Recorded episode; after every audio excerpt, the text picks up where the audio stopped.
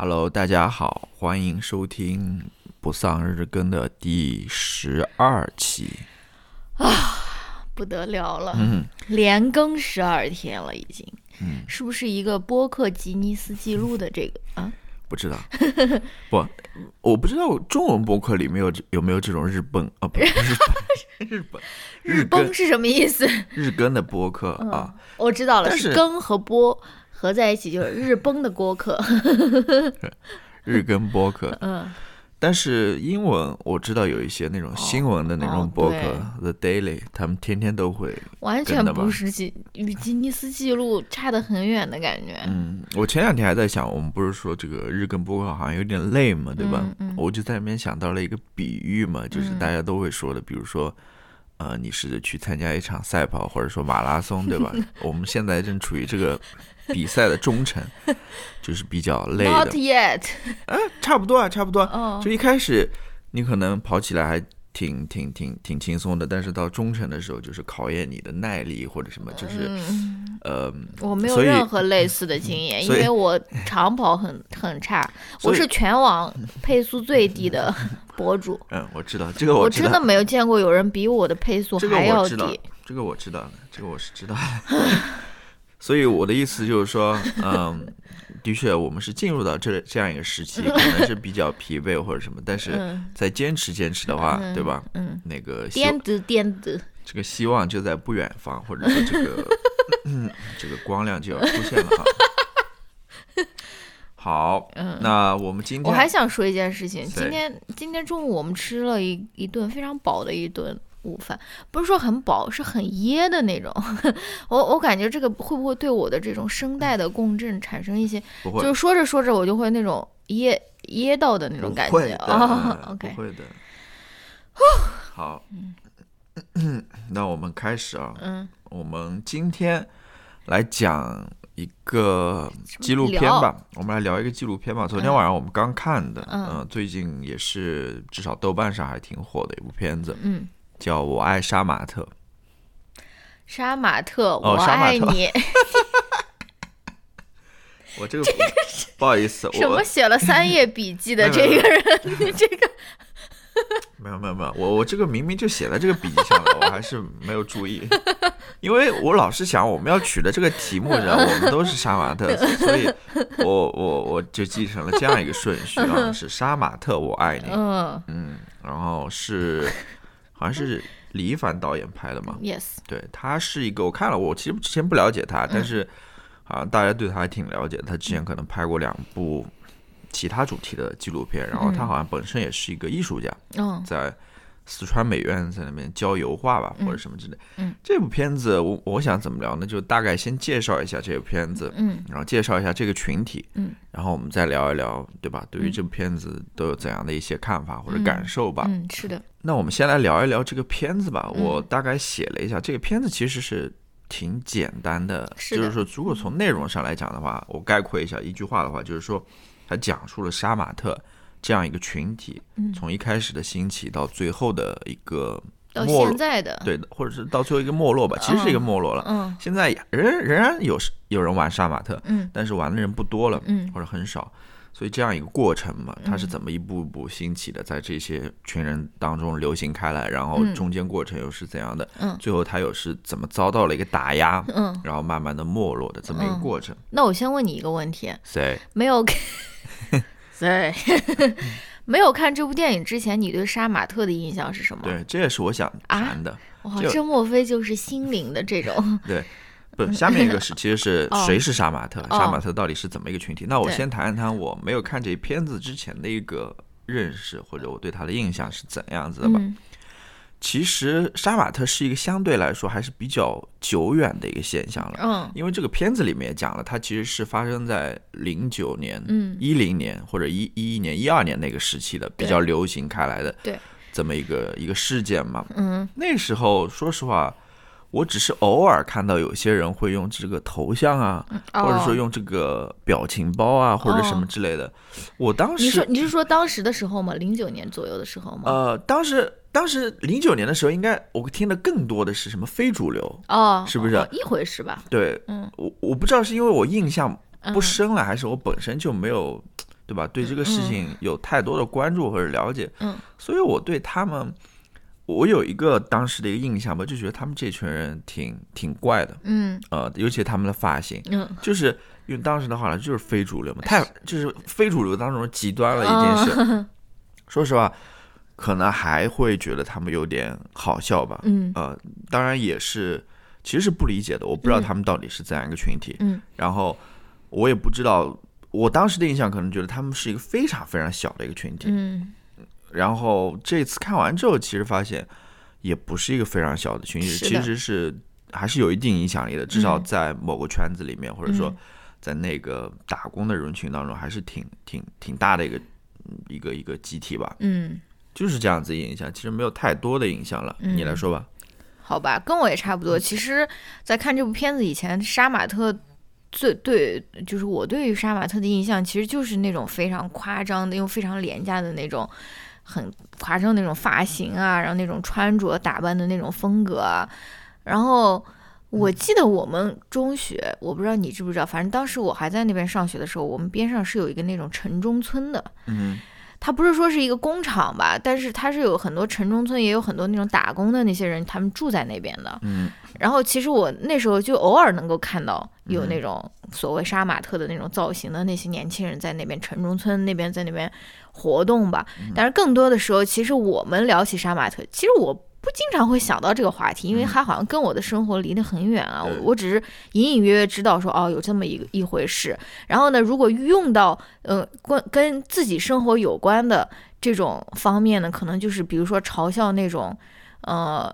之前的那种韩国偶像，或者说是嗯我们现在回看他们两千年初的那种造型的时候，嗯也觉得他我们会说，哦，你们当时竟然是这种杀马特的造型。反正杀马特就是用用的是一，肯定就是一种嘲讽啊，或者说是那种有点贬义在里面的。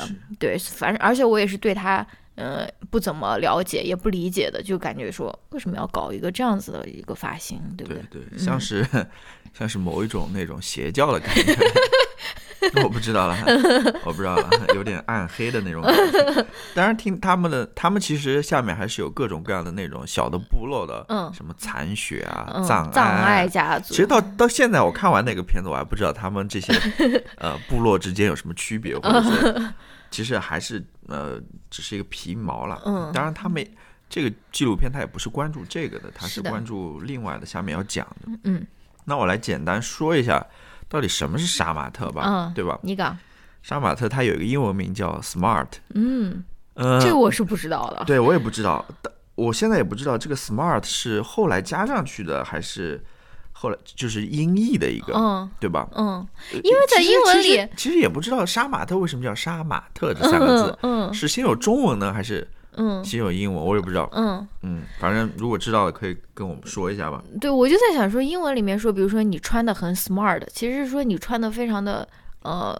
就是 professional，就是比如说你穿那种西装啊，或者说什么，就跟杀马特完全不不不不不靠在一起的那种。我我估计可能是后边因为觉得这两个词音听起来比较像吧，好吧，所以嗯那正如你刚刚所说的，杀马特就是他们最主要的一个特点，就是他们非常艳丽、非常夸张的那种发型了。对，我想了一下，他们这个身份还有其他的特点吗？可能就是他们的头发是他们最大的一个特点嘛，嗯，是他们身份和他们 identity 最大的一个代表吧。可能穿着也有一定的但是穿着就不是那么的明显了。就是比如说其他人不是杀马特的，也可以穿成那个样子，但是杀马特他们也有一种比较固定的一种穿着，比如说那种小脚裤啊，对对那种比，较 flashy 的，渔网袜，渔网袜女的比较反正就比较、比较性感，比较张张张扬的一种。对，，比较紧身，而且比较鲜艳，就是一定要看到，一一下就可以看到他的那种感觉。可能也会打一些鼻环或者耳环之类的，我不知道了。是嗯，它更多的是一种外表上的、嗯外表上的一种特点吧。嗯然后昨天我看的时候，我我说嘛，我说我我当时不是我说了，就是我有一个印象，就是说杀马特里面好像没有长得特别胖的人，你知道吧？就是如果你要穿那种小脚裤啊，或者那种特别紧身的，我我在那个采访对象里面好像看到有一个稍微有点胖胖的，嗯其他都是那种非常瘦瘦的，对吧？瘦小的，瘦瘦的、高高的那种。你是为自己以后的杀马特造型感到担忧吗？没，我我我在想为什么会这样。当然，他那个嗯纪录片里面也讲到了一个原因了，嗯因为他们其实很多人中间是有那种挨饿的经历的，是是是。对他们生活条件其实呃是饥一顿饱一顿的，有的人，嗯。嗯因为他们是打工者嘛，嗯。很多人后面我会讲，嗯。我想会不会也是这个原因，就是嗯。他们、呃在饮食上面对吧，嗯。比较匮乏，可能导致这个原因。anyway，我只怎么插一句了，对，我觉得还有一个应该说的就是，真正的玩杀马特的人，而不是用杀马特这个头衔去，呃，嘲讽或者或赚赚流量、赚眼球的人，他们都是用了自己真的头发。对。就是虽然我们看上去那么大一个，但是他们都用的是自己的真发。对，嗯这里面他那个纪录片里面谈到了，就是真假杀马特，嗯或者说对吧？嗯真正的杀马特应该是怎样子的？嗯它里面里面有一个争论或者有个讨论了，是，比如说呃，在有些人看来，真正的杀马特是头发是真的，嗯。不会戴那种假发。嗯，还有就是杀马特是不做恶搞的，对。对，呃，只有那种假的杀马特会恶搞。嗯杀马特真的杀马特是幽默，更多的是在 幽默。他们认为，那么里面也有人说，其实。嗯，并并不是这样，他觉得嗯。戴假发也没有什么，因为可能是为了生活的方便，对吧？你可能要去厂里上班，然后一般嗯。厂里不允许你搞得这么夸张，嗯你你生活起来比较容易一点吧。嗯你想做杀马特的时候，就把那个假发一戴，嗯什么之类的，这里面也是有这么一个争论，嗯所以挺有意思。嗯那我在想，下面一个问题就是说，这种杀马特它是怎么开始的？嗯，它里面也说到了，嗯就是纪录片里面。嗯那我，那我我我先来说吧。嗯我觉得有三点吧，就是呃，从这些人的心理层面来讲的话，嗯。他们为什么需要这样子一个造型也好，嗯。或者说这样一个身份也好，嗯。其中第一个，呃，就是他们想要保护自己。嗯。嗯，因为他们大部分都是很年轻就从农村里面出来打工的，嗯，十几岁，对，也是也是什么都不懂，嗯。也是有点胆怯的进入嗯。到这么一个大城市里面。嗯。他们希望通过这样一个造型能够吓唬到人，或者说能够让人觉得说他们并不是好欺负的。嗯其实更像是一种保护壳的那种感觉啊。嗯然后第二点的话，我觉得是一个展示自己的个性了。嗯因为这个所展示出来的个性其实是非常耀眼的，是就是非常有点极端的、夸张的那种。嗯这跟他们在工厂里面的日常生活，嗯其实是形成鲜明的鲜明的对比的。比的，他们日常生活是那种非常重复的、非常无聊机械的机械的，嗯对吧？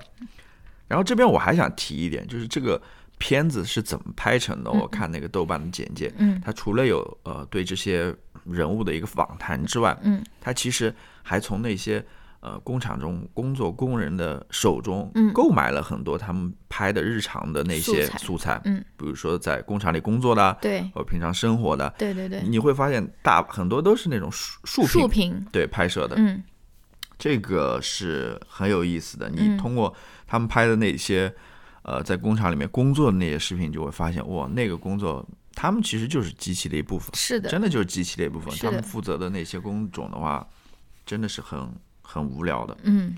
然后第三点，我想说的是，嗯，他们为什么要搞这个造型的原因是，他们希望能够被接受、嗯。被看到，嗯。这是很重要一点。然后被爱，嗯。就是被关爱。嗯。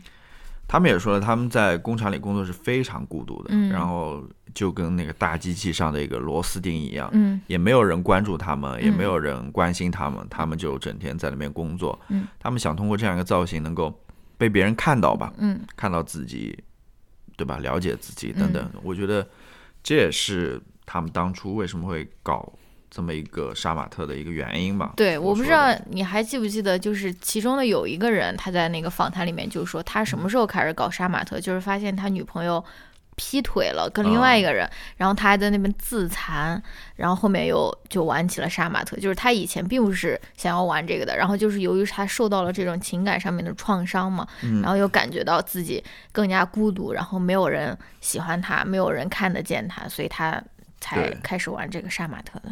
对，我想说，嗯。他们这种孤独或者这种缺爱吧，也不仅仅是从呃工厂里面打工的时候才开始的。嗯。你可以了解到他们背后的一些呃过去的经历，对。小时候的经历。嗯，他们其实是打工人第二代，是的。就，他们父母也是出去打工的，嗯，就他们是留守儿童，对，是是是，留守儿童，所以嗯。他们从小也是没有受到别人的关心或者关爱是。的，然后现在自己又一个人出来，嗯。又要面对这一切的话，的确你能想象他们的孤独，嗯。能够想象。嗯。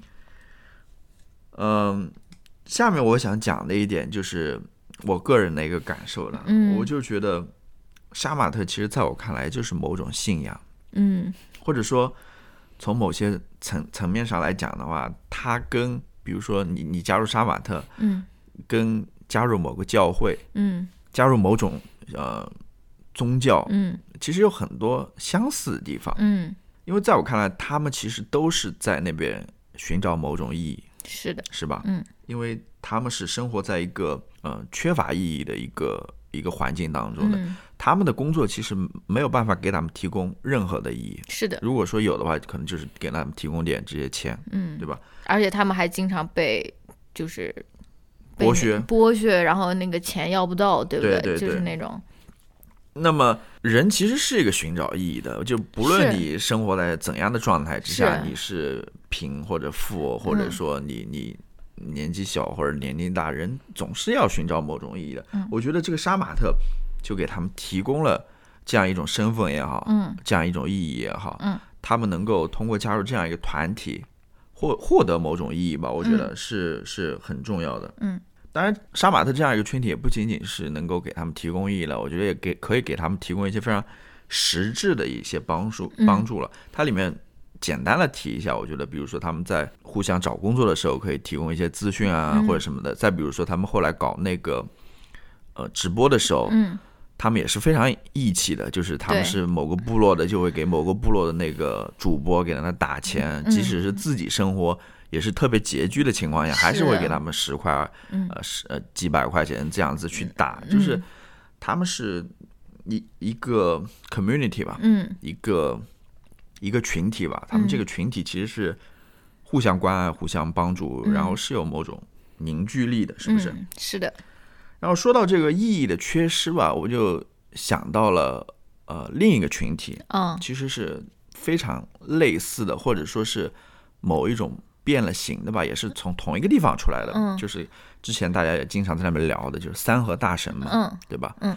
大家也看到他们的那种生活状况，其实就感觉他们的生活就是没有任何的意义，就他们嗯在他们看来就是有钱就去网吧里面玩一玩，嗯。或者是怎么样，没了钱了再去打一些零工啊或者什么之类的。嗯。但是我觉得他们之间还是有一些差别的，嗯，什么差别？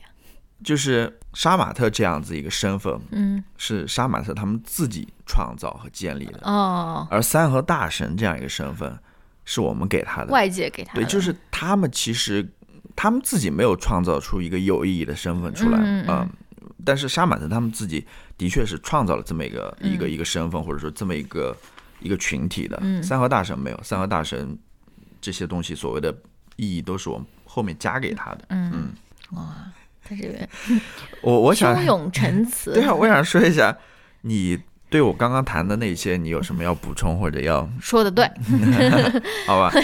你你没有给我那种插进去的那种机会，你也没有说问一问我说，嗯，芳芳，那你今天对这个电影有什么自己的观感呢？你你让我在这边列提纲，我我就列了提纲。你列提纲，你不不要列列一个就说是呃此处 Q，对，我我刚刚就问你了嘛，我我觉得我也说的有点。那你问的是你对我说的这些有什么评价，而不是说你有什么想说的。对，因为我后面还有几个主题，我想谈一谈。哇，你就是我生怕就是到后面的主题当中你会有说，然后呃随便了，你想说什么你就可以说了。那你说后面的主题吧。我说后说后面的主题，啊，我觉得我说的有点多哎，我还是你来讲一讲吧，我讲讲哪些方面呢。随便 随便都可以说。好吧，我觉得这部片子给我带来最大的一个感受就是，就我看之前觉得杀马特是跟我跟我的生活离得很远的一个一群人，我也我也不了解他们的这个文化，我也不呃认同他们的时尚审美品味，对吧？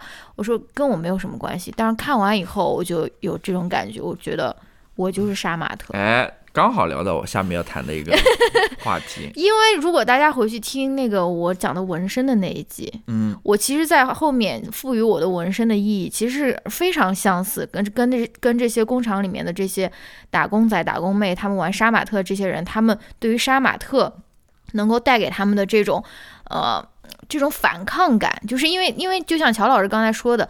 杀马特这个造型是跟他们在平时做的工作受到的那种规训其实是格格不入的，就是他们在工厂在在在那个流水线上面做的工作是非常非常的无聊，然后也是呃没有任何的那种创造性可言的，就是你就是呃机器的一部分，而他们追求的这种杀马特，我觉得某种程度上也是对于这种生活的一种反抗，就是说其实就跟我非常像啊，这不就是我我我想我我想要这种做的事情吗？就是反抗一种主流的一种，或者说是每个人都呃都都拥抱都都都都。经营在里面的这种文化嘛，对吧？就只不过他们反抗的是这种流水线的这种工作，或者说他们感受到这种无意义感，而我反抗的是可能是一种父权的，或者是一种厌女的一种文化，或者对女性的一种规训。所以我就觉得这个就是我本人，对不对？就是我跟他们很多时候是有同样的这种。非常朴素的想要反抗某种事情的这种感觉，而且我我也跟他们有同样的困惑，比如说我也会觉得我的工作是不是有意义的？是，即使是我我是现在算是做这种有创造性的工作吧，或者说有创造性是我工作的起码是一部分吧，但是我们也有这样的。这种意义感缺失，是不是我我的工作是不是有意义的？或者说他们也有感到这种孤独，我也感到孤独呀，对不对？他们在这种婚恋或者说是亲密关系中受到这种创伤，那我们都有啊，对不对？对，它里面它里面还谈到非常印象深刻的一点就是彩礼的问题嘛，对对对对对，也也会要很高的彩礼，对他们来说了，比如说要十万，十几万，对，不可能了。这个在我们或者说在其他。如果你要说阶阶层的话，也也也会出现这个问题了，就是在工作上面，在生活上面，其实我们遇到非常多类似的这样子的困境了。是的，而且他们也也也面临的另外一个问题就是说。他们的这个工作，他们的前途在哪里？未来在哪里？他们有没有这种上升的空间？或者说，他们时常在自己的工作和生活中感觉到这种压抑，但是无法无法挣脱的这种感觉，其实跟我的很多感觉感受也是非常非常像的。对，还有我还提，我还想到一点，就是说，比如说在大城市里面生活的那种孤独感，对对对对对，那种那种无助感，其实也很类似的。其实大家都是。现在都很流行说都是打工人嘛，对吧？但是我又想说一点的是，虽然我们嗯困境都很类似，或者说站在从从团结的角度来看的话，我们应该站在他的身边，嗯，他的那一侧，嗯。但是其实我们还是有很多不一样的，是的，是的，是的。因为我觉得很简单，从一点上来选择呃讲的话，比如说。我们所拥有的选择其实比他们还是要多很多的。是的，他们很多的是没有选择的，他们没有办法，他们只能做这样子的工作，对吧？嗯，呃，我我我我昨天跟你讲过很简单的嘛，就是我们可以去做杀马特，嗯，但是他不可能，比如说过来念一个博士或者什么，当然也可能了，但是很难了，就他们难度是不成不成比例的，在选择这上面还是有很大的差异的，嗯，以及个人的。背景啊，或者等等，就是有很大差异的，就是这点还是要讲清楚的，并不是，并不是说我们就真的就是杀马特，跟他们是一样的，因为我们不是杀马特。然后我还想讲一点的是，他们最后被打压了嘛，对吧？讲最后一段的时候，有那些呃不理解的他们的人，在通过网络上的那种暴力啊，然后也有现实当中的某种暴力啊，去打压他们，然后。他们被嘲笑、被嘲讽，嗯，然后也有刚刚你所说的被工厂里的那些老板们剥削，其中最夸张的，本来应该结八千多块钱的，最后给了他几百块钱，最后给了他二十多，对，二十块钱，嗯，最多的人结了几百。他本来是想带他女朋友回家结婚的，嗯，结果他最后也没有结成。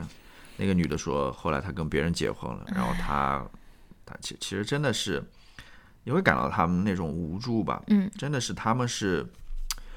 我认识他们是最无助的人，然后是他们是遭遇到最，他们当然是社会底层，他们所遭遇到的困难也是最多的。我觉得从出生到后面进入到工厂工作，然后整个这一圈，然后后来他们要搞那个直播的时候，平台又把他们的号给封掉了，然后等等，你会你会感受到那样子的一种非常窒息的那种感觉。然后我想说的是什么呢？我想说的是，其实是我们 we failed them，嗯，就是我们让他们，我们辜负了他们，我们辜负了他们，嗯我们辜负，或者说这个社会这个制度辜负了他们。嗯就当他们需要最需要帮助的时候，嗯，其实没人能够来帮助他们。是的，或者说他们也不知道去哪儿去寻求帮助，嗯他们遭所遭受到的只是一次一次的被被打呀，或者说嗯。被被被残忍的剥削吧，对吧？对，我又想到了一个不太不太正确的、不太正确的一些话啊，就是嗯，大家也都知道中国的那个嗯人人的这个劳动成本，这那叫那叫什么？是非常非常低的，对不对？中国有号称是什么世界工厂对啊，我这边写了一个，我说在我这边世界工厂其实不是一个褒义词、对，它其实是一个贬贬义词，贬义词，贬义词。就对是我我现在越来越认识到这一点，它并不是一个很好的词，对，我并不会为它感到骄傲或者自豪。是的，是的，我我还想说的一点就是，很多时候，比如说你如果刷豆瓣的那种八卦组的话，就有人会发帖子说，嗯，我们中国人，嗯，比起就是住在国外的人，到底享有怎样的那种好处啊？然后很多人就会说，看我们的这个外卖，呃，一小时就到，三十分钟就到，我们的这个淘宝，外国人要等，呃，一个一个一个礼拜，甚至是一个多礼拜才能够收到他们包裹，而我们包裹今天买，明天就拿到了，就是我们非常自豪的把这些当做是一种我们的这种。就说是民族自豪感的一个来源吧，但其实我们背后，我有我们有没有想到，我们我们背后这这这些所谓的这种民族自豪感的背后，它代表的什么？代表的就是这些最底层的这些工人、这些打工妹、打工仔，他们吃不饱饭，他们没有，嗯嗯，没有任何上升的空间，他们被老板剥削，本来结八千块钱，结二十块钱，就是这背后的一系列，难道你真的觉得是？可以为之感到自豪的，或者说什么？而且我们国内我不知道有没有那种最低工资这一说吧？有的，应该是有的 Minimum 应 wage 该是有的。但是嗯你要想，当时还有那种不能招童工啊，或者什么是，他们不照样被招进去？对他，他们这个这个纪录片里面其实也讲了很多，就是他们怎么逃避或者规避那种检查，比如说环保局来检查，他们就把。就什么是是就把什么那些有气味的材料放到哪里哪个柜子里啊，然后什么如果有人来就把那些小的那些工人就藏到也是藏到一个地方，藏到那个箱子里面对用各种各样的方法来规避这种所谓的这种监控、监管和检查，然后而而唯一的目的就是获取最大的利益嘛，对。对不对？就是我我这边其实也写了，嗯，我刚刚不是说世界工厂在我这边不是一个褒义词？是的，我这边说，甚至方便或者便捷，在我这边也不是一个褒义词。没错，它也是，我也是要给它打很多疑问的一个词。它其实背后是，当然这也不是说呃中国这样一个特定的嗯语境或者情况了。你在嗯美国的话，比如说现在很流行的那种呃，，sweatshop，不是 sweatshop，、美国这边就是那种，比如说像。大家很很便捷的一些服务，所谓的互联网服务，嗯比如说像什么 Uber 啊，嗯。比如说像什么那种呃 Uber Eats 啊，嗯或者什么什么 DoorDash 啊，这种就是送餐的，嗯。其实也是那种就是所谓的零工零工经经济济嘛，对吧？这里面也是有很多不平等或者说那种剥削在里面的。没错。这种便捷，大家还是要去想一想说，批判的看待是，谁给你带来了这些便捷，嗯。以及背后它是怎么一个情况、嗯。啊？当然我知道这边可能有人会在那边杠了，说 说什么啊，给他们提供了就业的机会，嗯然后他们是自由的，他们想不干的话完全可以不干，嗯然后又说什么呃，也给他们发工资了呀，他们只要努力工作的话就会拿到这个钱了呀。嗯但是你要想，正如我刚刚所说的，很多人他要这份工作是没有其他的选择的余地，他们必须要这份工作，嗯这样子他们才能够，比如说负担起自己的生活或者什么。嗯。另外一方面，你真的觉得他们的付出和他们的收获是成正比的吗？嗯。或者说他们只应得到这些吗？嗯嗯？嗯。然后我之前有一个想法吧，嗯就是说，呃，所谓这些富豪们，这些收入在排在前面第一、第二的人，嗯。你真觉得他们这么多钱是他们自己挣来的吗？有人会这么觉得的，他们就觉得说，比如说嗯几十个 billion、上百亿、上千亿。这个富豪的钱，就高效高效作息对，就就是成功人士，就是就是他们呃成功的表现，或者说嗯就是他们有能力的表现，这个钱就是他们挣挣来的嗯，就是一点都无毋庸置疑的，或者怎么样。但你真的认为这个钱真的是他们挣来的吗？嗯，你还有什么想说的吗？那我最后还想说一点嗯比较积极一点的吧，就是说，虽然他们就是杀马特这个群体，嗯在一个相对来说。呃，非常有限，或者说非常不自由嗯。这样的一个环境下面，在那边生活和嗯工作，但是我是觉得他们还是有创造性的，是，就是他们这个发型，我觉得是非常有创造性的。嗯，他们里面其实你不要觉得就是好像跟你 看跟你的审审美不一样。不一样，你就嗯。觉得哇怎么这么糟糕，或者说嗯。怎么这么难看，或者嗯，它里面是有很多心思，或者是的，只不过这种创造性你没办法理解或者怎么样。你比如说他们里面讲到那个。呃，竖起来那个跟一根一根跟刺猬的那个头发，它里面其实绑了钢丝啊，或者说对的他，们绑了那种筷子啊什么的，，就是要吹这样一个头发，其实不容易的。它里面是是需要有很多嗯有有很多创造性的嗯呃东西在里面的。嗯，这个是让我为他嗯对感感到非常呃觉得非常值得尊尊敬的一件事情吧。对，而且我觉得就是像我他这些这部电影里面采访的那些杀马特，就是他们真正的是玩杀马特，而不是说以这个博取关注的这些人，我觉得他们对于这个标签是认同的。对就是说，他们没有说是啊，别人都在嘲笑我，所以我所以我就怎么改变自己啊，或者什么。我觉得他们对这个杀马特的这个文化，他们是真正真心认同，对而且他们是喜欢的，他在里面是获得快乐了的。对，对，所以我觉得这个就很，我觉得是很珍贵的一件事情。是啊嗯是啊。我还想说，就是他们虽然从外表上面看起来好像是不是很自由的，嗯，对吧？嗯打着这样子的工，但是我想说，他们从他们的表达上面来看的话，嗯又是相当自由的。是的，你想想看，在中国的这种文化当中，你何时看到过这么呃奔放、这么夸张，对吧？这么大胆的表达，嗯，就在这个发型上面，很难看到。是的，你甚至都怀疑说，它应该是来自于国外的吧？嗯，对吧？嗯国外某种文化吧，但事实又不是的，不是它就是本土创造的，嗯嗯它又是真的，应该是值得为他们鼓掌的，或者说，嗯对对我我还忘了讲一点，啊刚刚我不是说他们其实是最被打压的一群人嘛，嗯但是同时他们也是被遗忘的一群人，嗯就是怎么说呢？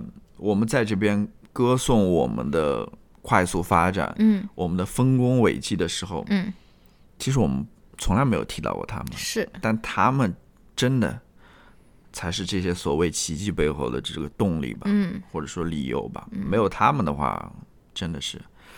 他们没有任何的对 stake，对他们，而且而且他们也不指望你就是。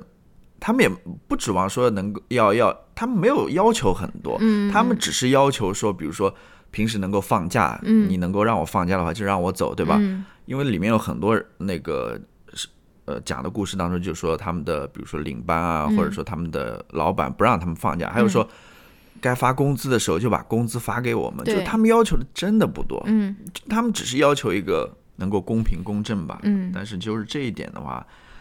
也很难得到保障了，嗯。真的是，所以说是我们辜负了他们。我觉得好吧，最后再说一个非常不重要的事嗯。情，因为我们毕竟刚才讲到了世界工厂对它进行了一些批判，嗯。我想告诉大家说，现在其实很多的网站或者是品牌，他们在做那种 fair trade 的，就比如说你买那种咖啡豆，或者是在在巴西或者哪边那种咖啡豆，你你你你其实可以去关注一下这些品牌后面的这些故事。我我知道可能有人说啊啊啊没用啊，或者说什么，但是我觉得，嗯、这个其实现在变成了我购物的比较靠靠前会考虑的因素，就是这个这个整个的这个，首先它是否环保，然后其次是它嗯这个物品制造的过程中有没有工人受到了剥削，或者是对我觉得大家都可以去嗯关注一下这些这这这这个，比如说品牌后面背后的一些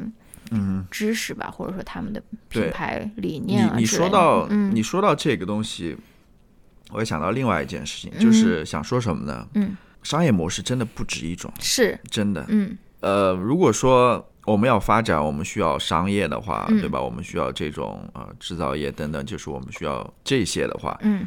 我想提醒的一点是，发展模式其实有很多种，尤其是商业上的发展。嗯，只不过很多时候大家都被短期的对这那种种短期的利益啊，回报，或者说被这些贪婪的或者说自私的这种想法所、嗯。所所蒙蔽吧，导致于这些我们经常看到的这些商业模式，到最后其实是非常畸形的，或者说非常非常剥削人的这一点。是的，其实有很多人在尝试不同的这种商业模式，没你比如说你刚刚所说到的，嗯，然后我记得之前也看到一个叫 B Corporation 这种，嗯，我我不知道我记得对不对，我会放在 Show Notes 里面，嗯，它其实更多的是追求一种呃比较公平的，嗯。比较对我忘掉了，我具体忘掉了，嗯。呃，反正它也是另外一种商业模式吧，嗯。对吧？没错没错。更公平、更更负责任的一种商业模式。是的，是的。那你比，如说，在工厂里面建立这个工会的话，嗯它也是一种模式呀。嗯因为很多工厂其实没有工会的，嗯就是说，也就是说，这些工人他们其实没有发言权，或者说没有决定权的，等等。就是真的，我们我们可以，我觉得我们可以做的其实有很多了。是的，没错，好，嗯。那还有什么要说吗？哎，这个话题要说就就会就能说很多了说了，很多。就包括比如说为什么现在那种嗯女性的那种内衣，从那种 Victoria Secret 那种那种身材火辣那种模特，然后到那种就托举乳房的那种钢圈内衣，到现在大家都崇尚。就是说自然，然后舒适，然后模特里面有各种各样的身形，其实也是一种商业模式的转变，对吧？我们女女性穿内衣，并不再是为了让男性看或者让满足他们的审美，而是满足我们自己的，对吧？这个真的，大家要要对商业商业模式这个事情，真的大家也要有更多的想象才对。对好吧说了很多了那我们明天见。嗯，拜拜。